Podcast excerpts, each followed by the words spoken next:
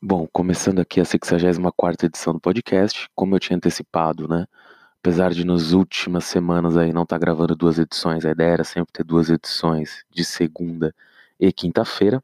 Essa semana eu tô gravando na quarta porque a agenda permitiu aqui também, porque saiu um número já importante de notícias desde segunda de manhã, que já permite gravar até hoje, tem bastante coisa para falar.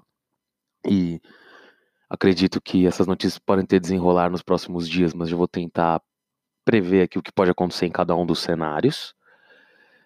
É, e, como sempre, só relembrando que temos também o blog www.thegameneverstops. Para contato é o e-mail contato@thegameneverstops.com.br. Sigam a gente no Twitter também, The Game Never Stops. E como sempre, só relembrando antes do começo que todas as análises feitas aqui são apenas conjunturas de mercado baseada em informações públicas e não se configuram como qualquer recomendação formal de investimento. Bom, começando rapidamente, apenas um. Hoje tem muita coisa para falar realmente de empresas, de possível operações societárias, de, de mudanças de presidente em outras empresas. Então vou tentar ser bem breve aqui, só uma, um breve comentário sobre política. É, ontem a gente teve ali no CCJ a leitura do parecer da reforma da Previdência. Eu acho que o único talvez o único ponto realmente interessante a destacar ali é que o, a base do governo, que sempre foi muito desorganizada, e na verdade tende a continuar a ser, né? Mesmo diante de bastante alvoroço ali, que era até esperado numa votação tão importante como essa, conseguiu levar até a leitura do parecer do relator, uh, que votou ali pela admissibilidade do. E nem iria votar diferente, né? Um relator do próprio partido do presidente. Uh, mas o que não, não chega a impressionar, porque a, CCJ, na verdade, já, já é dominada ali por partidos que poderiam ser considerados da base, mas foi que algumas votações ali durante o dia, né, conduzidas pelo presidente para o andamento dos trabalhos, tiveram 39, 40 votos dos 66 presentes. Então, são votações altas, demonstram que o parecer deve passar pela CCJ, o que, o que sempre foi esperado na realidade, até porque a CCJ só precisa de maioria simples, mas demonstra ali que na próxima semana provavelmente deve ser aprovado terça ou quarta-feira o parecer da reforma na CCJ. E aí a gente depois deve ter ali a criação da comissão especial para análise da reforma. E ali vão começar as alterações e a gente vai ver se de fato esse projeto menor ou maior, seja do Temer, esse, uma reforma diferente, uma reforma dessa no atual, do atual jeito, que eu acho basicamente impossível de se passar, uh, uma, a reforma enviada pelo governo, né, fatalmente, se for aprovada alguma reforma, vai ser diferente. Mas aí só o registro que o primeiro passo ali mais formal para a reforma foi dado, e diante de todas as atrapalhadas do governo na articulação, até que os resultados na CCJ foram satisfatórios para o governo. É, começando aqui comentando sobre empresas, eu vou começar fazendo um breve comentário sobre a EMC. A EMC também já comentei aqui em alguns podcasts ano passado, principalmente, no começo desse ano que ela esteve muito tempo envolvida ali em negociações com a Sapori. Acho que a última proposta da Sapori, salvo engano, foi por R$ reais a ação da IMC, que hoje está tá abaixo desses valores, para compra ali de uma participação minoritária na, na IMC, né? acho que 25% das ações seriam compradas dessa forma, mas após seria feita ali uma fusão entre IMC e Sapori e acabaria ali dando controle da IMC para o fundador da Sapori, o Daniel. Uh, ontem saiu uma notícia primeiramente no jornal, no Brasil Journal, que depois foi reproduzida por outros meios de comunicação. Hoje está tanto no Estadão quanto no Valor, falando, uh, na verdade, de uma proposta de fusão. É, podemos chamar de fusão, na verdade, uh, entre o grupo Esforça do Martins, do Carlos Martins, o, o fundador da Wizard, né? Do Carlos Wizard, perdão. E que na verdade mudou o nome dele, na verdade o nome dele é, é Carlos Martins, uh, da Esforça com a EMC. Bom, o que, que tem de interessante nisso? A Esforça, que é essa holding uh, do Carlos Martins, tem um acordo com a Yum Brands, através da qual no Brasil ele é dono das marcas KFC, Taco Bell e Pizza Hut. Ou seja, ele é um master franqueador dessas marcas aqui no Brasil. Tem bastante pontos de vendas, vem crescendo de forma agressiva, tanto que esse ano ele diz ali em poder abrir 170 lojas, e nas bases desse acordo ele transferiria esses ativos, ou seja, as, as franquias que ele possui do Pizza Hut, do Taco Bell e do KFC para a EMC e ficaria com cerca de 15% do capital da companhia. Eu vejo a operação com bons olhos, como eu disse aqui várias vezes, a EMC é uma empresa travada de valor em bolsa porque tem execuções questionáveis. Acho que o Carlos Martins, que é um mestre em franquias da época da Wizard, pode ajudar a empresa a alavancar um pouco suas marcas.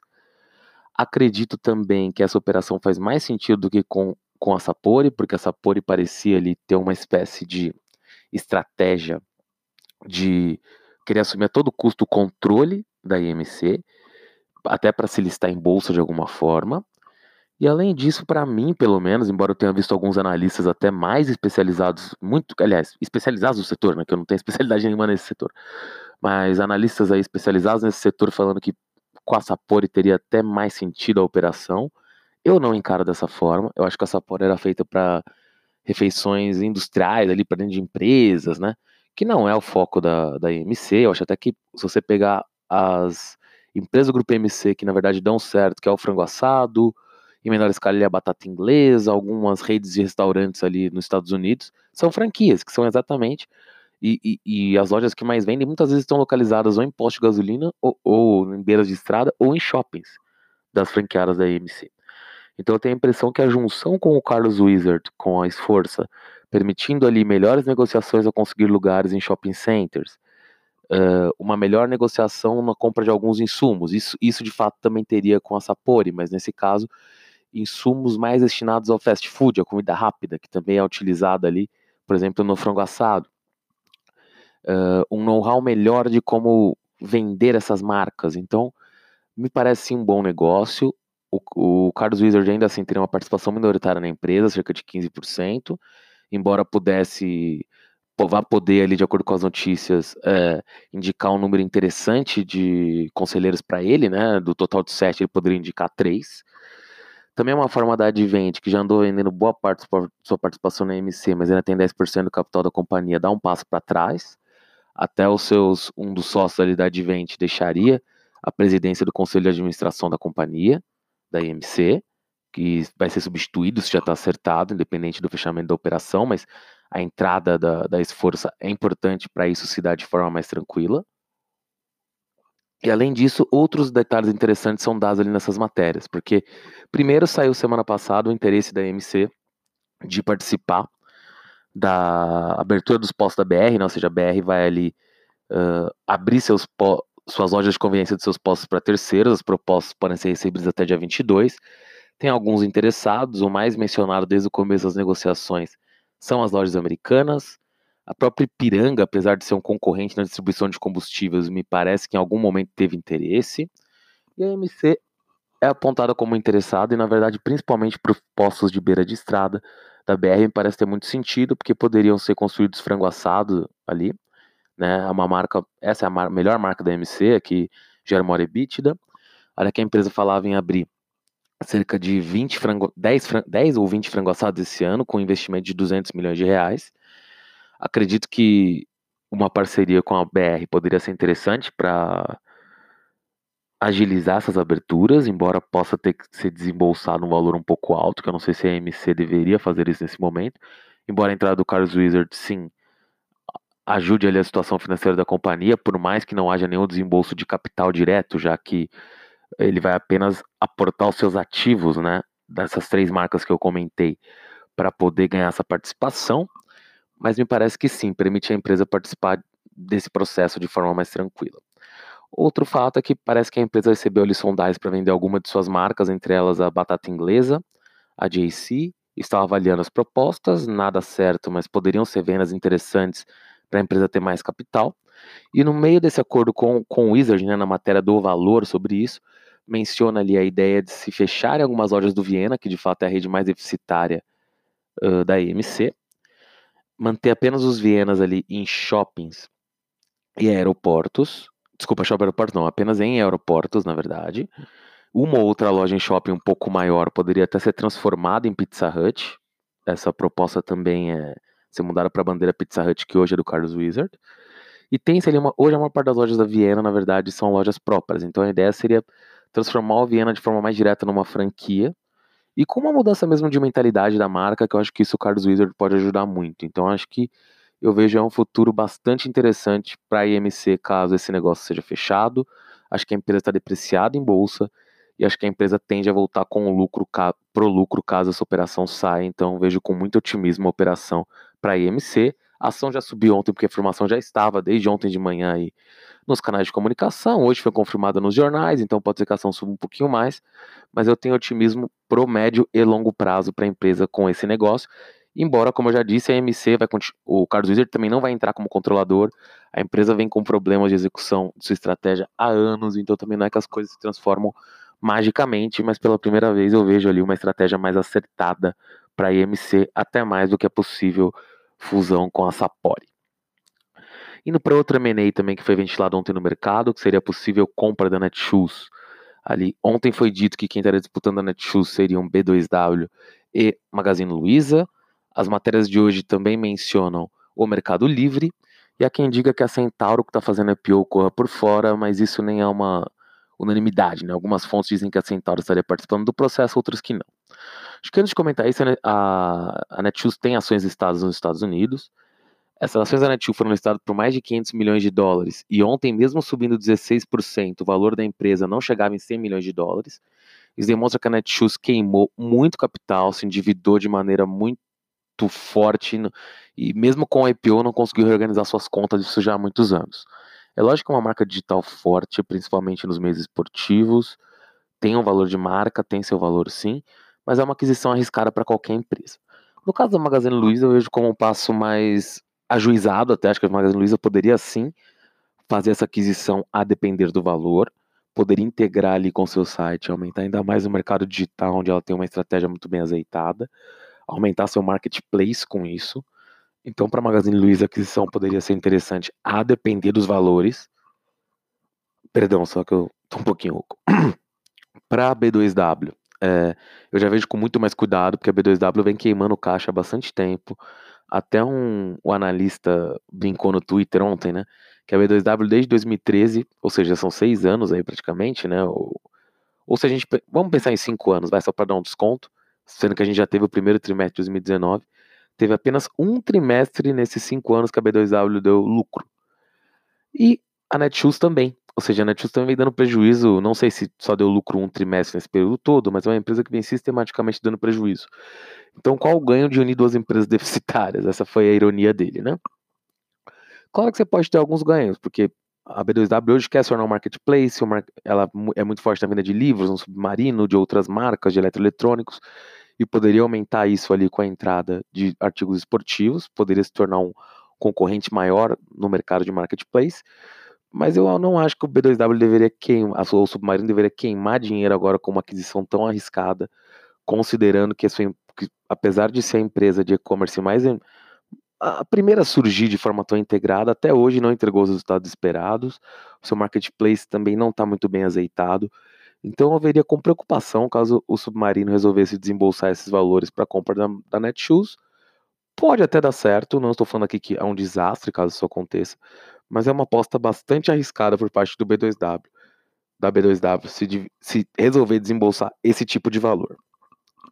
Quem sobra correndo por fora é o Mercado Livre. O não Mercado Livre acho que talvez seja o par mais ideal para Netshoes. Uh, acabou de fazer um aumento de capital aí, uh, receber dinheiro de alguns investidores, teria o capital para fazer aquisição nos valores atuais em bolsa da Netshoes de forma relativamente rápida, teria esse capital já em mãos poderia integrar isso facilmente ali com o seu marketplace, que o único problema seria que, de fato, ela acabaria concorrendo com alguns de seus clientes no Mercado Livre, mas honestamente eu não acho que eles teriam outra plataforma tão bem estabelecida para correr nesse momento, então acho que eles não deixariam o Mercado Livre meramente por causa da compra da Netshoes, e seria uma forma até da, da Mercado Livre começar a utilizar de forma mais direta o seu serviço de pagamentos próprio ali, o Mercado Livre. Então, o Mercado Pay, perdão. Então, eu vejo o Mercado Livre como talvez o maior beneficiado caso decida prosseguir com essa aquisição.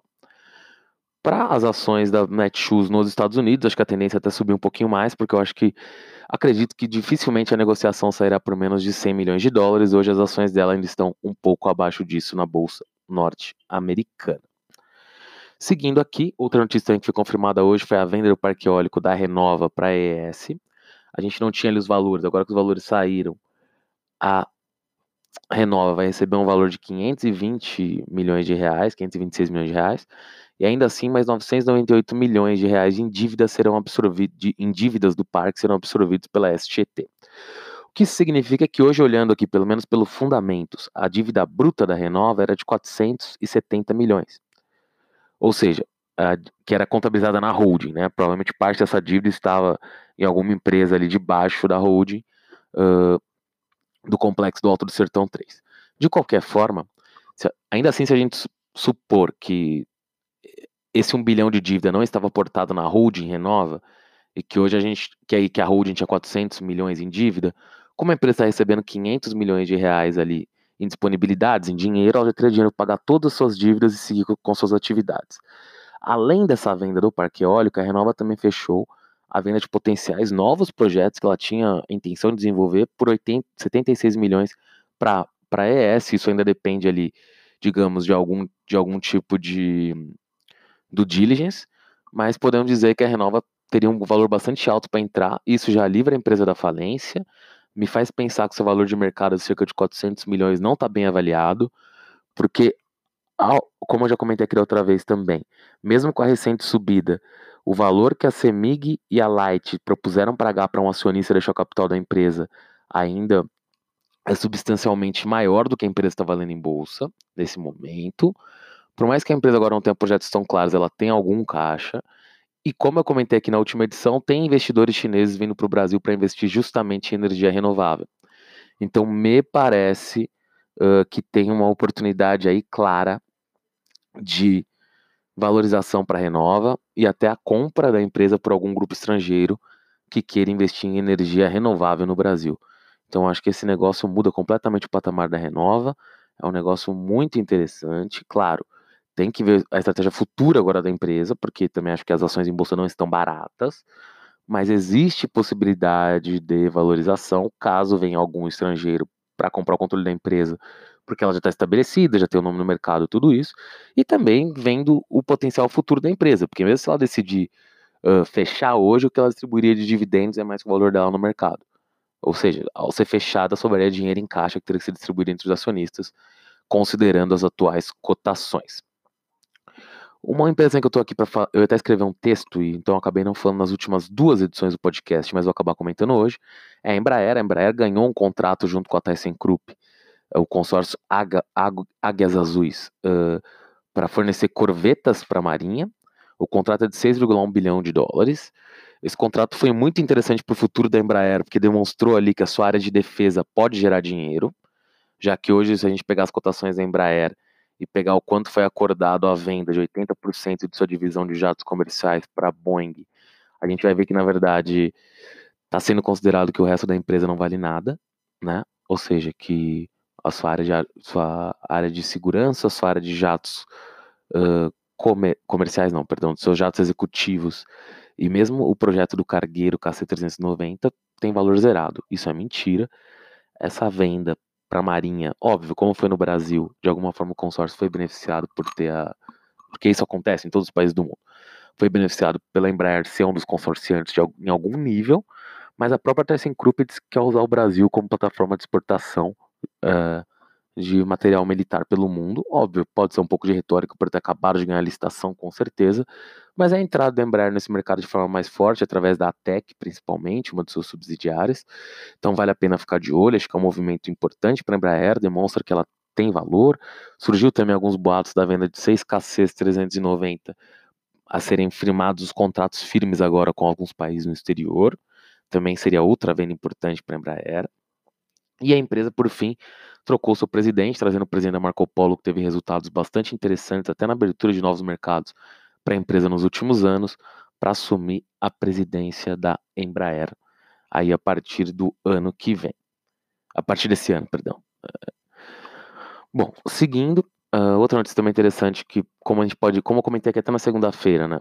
As empresas de proteína animal vêm tendo uma valorização na bolsa interessante.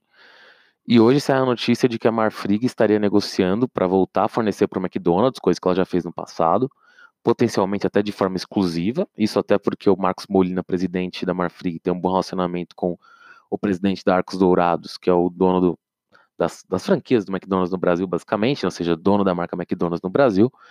É um contrato bastante grande, é um contrato de cerca de 450 milhões por ano, contrato com o McDonald's. Hoje o maior fornecedor do McDonald's é a JBS, mas o Marfrig tem a possibilidade de voltar a disputar esse mercado devido à fábrica de hambúrgueres que comprou da BRF em Várzea Grande. Então pode ser um novo bom contrato firmado pelo Marfrig. E, e além disso, isso tem um outro ganho direto para o Marfrig, porque ele está tendo alguns problemas, de acordo com a reportagem, pelo menos, para a venda das partes dianteiras dos seus bovinos, e isso pode ser utilizado para fazer hambúrgueres. Então, caso ele consiga aumentar a produção da fábrica de Várzea Grande, ele também conseguiria aproveitar cada animal que é abatido. Então teria ganhos de eficiência também por parte do Marfrig. Então é bom ficar de olho para ver se esse contrato com o McDonald's vai ser firmado. Para finalizar aqui, um comentário, na verdade, isso foi até uma notícia de ontem, mas é um breve comentário também, que a Caixa Econômica e a CNP fecharam um novo acordo com relação à área de seguros da Caixa. O IPO dessa área pode sair no segundo semestre desse ano. A CNP aceitou diminuir sua participação para renovar o contrato por mais tempo do que os 20 anos inicialmente acordados. E na verdade eu venho, vejo um ganhador indireto disso, que na verdade ontem nem se valorizou na bolsa direito, mas porque ainda não foi firmado um contrato especificamente com essa empresa. Mas eu vejo como a grande vencedora é a Vis, que era distribuidora de seguros ali ligada à Caixa CNP. É, a Vis teve sobre muito risco com essas discussões entre a Caixa CNP ali sobre como é seguir a parceria. Com a renovação da parceria de forma mais clara, acredito que a Vis tem assim uma possibilidade de valorização agora. Não, a empresa não está barata, na verdade ela está até um pouco cara, ela precisaria ali uh, melhorar um pouco seus resultados a médio prazo, mas eu acho que isso pelo menos tira a questão se a Visa vai continuar sobrevivendo. A empresa tende a continuar sobrevivendo e acredito que existam novidades nas próximas semanas, especificamente em, do contrato entre Visa e Caixa, e isso pode levar à valorização das ações da Visa. Eu falei que era para finalizar, mas eu acabei aqui vendo aqui mais um detalhe que eu tinha notado e acabar não falando. O presidente da Tecnisa, o Nigri, né, que deu uma entrevista ontem pro Valor, ele é muito próximo do atual presidente da República, fez alguns comentários ali sobre como o governo poderia agir com relação ao setor de construção civil e tal, mas o interessante é que ele falou que a, a Tecnisa pretende lançar três empreendimentos no primeiro semestre desse ano, e que vem recebendo proposta pelo Jardim das Perdizes, que é o maior projeto da empresa, do qual ele ainda é majoritário, que as vendas do Jardim das Perdizes aumentaram muito no primeiro trimestre desse ano, e também uh, falando ali num otimismo geral do setor. Acho que o interessante é que a Tecnisa é uma empresa que está valendo pouco em bolsa já há bastante tempo, porque é deficitária, mas caso o nível de vendas do Jardim das Perdizes que o Nigri mencionou seja verdadeiro, vale a pena ficar de olho nas ações sim, mas tem que ficar um pouco esperto com as declarações dele. Mas de qualquer forma foi uma indicação talvez até um pouco estranha, né? Tipo que nem quando o Ike falava no Twitter que hoje existe um monte de pós de petróleo, por isso tem que tomar um pouco de cuidado com esse tipo de declaração. Mas uh, parece que a Tecnisa quer voltar aos eixos, em especial com o Jardim das Perdizes. É, e agora, finalizando de verdade, a Petrobras ontem fechou um acordo ali com a União para receber 9 bilhões de dólares, 33 bilhões de reais pelo acordo de cessão onerosa. Também vendeu o TAG por 8,6 bilhões de dólares, 90% dele, para o grupo francês Zeng. Ou seja, só aí a, a empresa está pegando quase 50 bilhões de reais novos aí de caixa. Embora esse da União só vá ser pago no final do ano em dezembro e o da Eng também ainda não tenha sido pago, até porque precisa de algumas aprovações regulatórias, inclusive do CAD. Esse é o lado positivo para a Petrobras, ou seja, entrar de novo capital, demonstrando que a empresa de fato está saneando suas contas, a diminuir as dívidas. Por outro lado, ontem foi criado um comitê de concorrência uh, para ver formas de se abaixar bastante o preço da energia e se incluir baixar o preço do gás. Isso pode acabar, sim, prejudicando a Petrobras, já que ela vende gás, e pode acabar até prejudicando as empresas de energia elétrica, porque de alguma forma pode ser, embora o governo diga que isso não seja o caso, que tem algum tipo de uh, intervenção estatal na formação dos seus preços. Esse governo deixa muito claro que essa não é a intenção, mas ao dizer que quer baixar o preço da energia em 50%, eu não vejo como isso poderia ser feito meramente baixando o custo do gás. O interessante é que, caso essa redução próxima isso aconteça de uma forma não tão marretada pelo governo, mas senão as empresas energéticas tendem a quebrar, né? Mas uma forma que seja sustentável, diversas indústrias devem se dar bem, a indústria cerâmica, a própria indústria siderúrgica, a indústria. Uh, a indústria de forma geral, mas, por exemplo, usando empresas que estão listadas em bolsa, a VEG seria muito beneficiada, a Porto Belo, a própria Braskem, que vai acabar provavelmente sendo vendida para lá do Basel nas próximas semanas, mas seria bastante beneficiada uh, com uma redução expressiva do valor da energia elétrica e diversas outras empresas produtivas que no Brasil vem em diminuição, por isso que a gente também nem tem tantas assim listadas em bolsa, mas principalmente para a VEG e para Porto Belo, acho que a redução da energia, para Tupi também, que é uma fundidora, para, ou seja, tem algumas empresas aí muito beneficiadas, depois eu posso fazer uma lista mais extensa, caso essa diminuição no preço da energia venha se concretizar, mas é um um sinal muito importante para a indústria brasileira, para a siderúrgica, para essas empresas mencionadas, caso esse valor da energia caia. E agora, uh, a, por fim, agora por fim mesmo, né, já falei por fim umas três vezes, mas agora é mesmo. Só um breve resumo aí que a Vale, como eu já vinha antecipando, vem continuando tendo problemas e ontem surgiu, mais, além de agora ter mais de 5 bilhões bloqueados pela justiça, ontem o Sindicato dos Trabalhadores de Brumadinho entrou com uma ação, embora eles falem que estão dispostos a negociar os valores, pedindo 5 bi para a Vale, para os funcionários, pelos problemas ambientais, e pedindo mais de 10 milhões para cada família, sendo que a Vale tinha proposto ali coisa de 1 ou 2 milhões, além de uma indenização vitalícia. Então, eu acho que os problemas da Vale, como eu já disse algumas vezes aqui no podcast, ainda não acabaram. Por mais que ela feche acordos, eu acho que ela ainda vai ser atacada em várias frentes. Juízes, no, principalmente no estado de Minas, continuam bloqueando dinheiro da companhia na justiça. Então, a Vale pode até subir no curto prazo por causa do valor do preço do minério que está bastante alto agora, mas os riscos para a companhia estão longe de terem se encerrado. Bom, é isso. Volto com a próxima edição na semana que vem. Valeu, até mais.